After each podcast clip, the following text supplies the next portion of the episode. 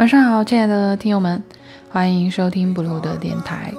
上一期我们分享了拔路家国，让我们跟着玄奘的脚步继续出发，去往结霜那国，也就是今天的乌兹别克斯坦的沙赫里萨布兹。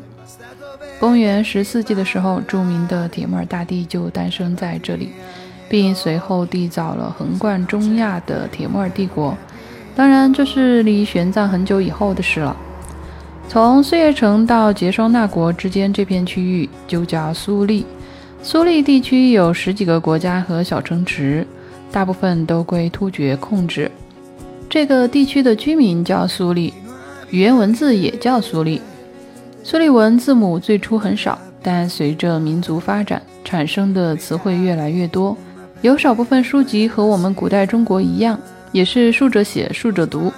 这里的居民上半身多穿皮革和棉织品，而且版型偏窄，跟我们的唐装比起来，大概就算紧身的类型了。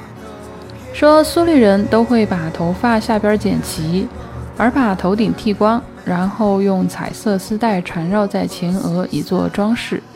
这个民族身材高大，但性格却很懦弱，并且民风不怎么好。玄奘形容他们是人情轻薄，多狡诈。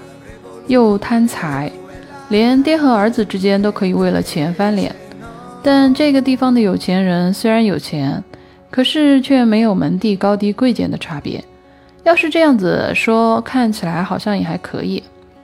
可是玄奘又说，这些素丽的大款们，即使家里有万贯家私，穿的和吃的也很粗劣。说他们钱倒是有了，但日子过得一点都不讲究。怪不得没有门第高低之分呢。从碎叶城往西四百多里，玄奘来到了千泉。从描述上来看，这个地方应该也只是一块地区，不是某个城池。说突厥可汗常来这里避暑，因为当地的水土肥沃，树木繁茂，春天有百花盛开，并且有上千个大小不一的小泉水池，所以名叫千泉。由于这里优越的自然条件呢，这里还住着很多鹿群。刚才这位常来避暑的突厥可汗呢，也是相当的可爱了。他老人家非常喜欢鹿，并且下令禁止猎鹿，谁要是违反就处以死刑，足以见这位可汗对鹿的热爱了。不知道他算不算最早的动物保护主义者呢？从清泉出发，往西继续走一百多里路，到达罗斯城，也就是今天的哈萨克斯坦的江布尔城。这个城极度的迷你，方圆才八九里，里头住着西域各国的商人。当地的气候、土壤等情况和碎叶城大致相同。因为苏利地区都是这些呃迷你的小城池，所以玄奘在这一部分的描述都偏向简短。往往两三句话就带过了。今天这一期就带大家跟着玄奘走马观花，又离开达罗斯城，往南走十几里路，有一座小孤城，非常的小，只住了三百多户人家。按现在的几十层楼的小区，也就不到一栋楼那么多人。但这些居民都是中国人的后裔，是原来突厥的俘虏。